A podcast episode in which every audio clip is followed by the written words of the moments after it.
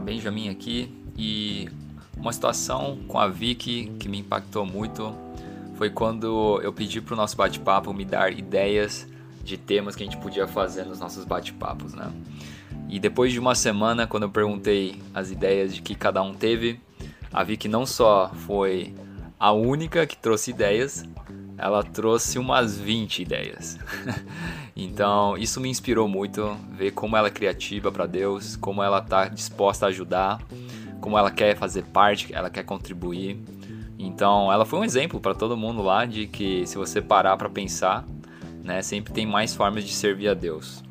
Então, muito obrigado, Vicky, por me inspirar e inspirar o bate-papo.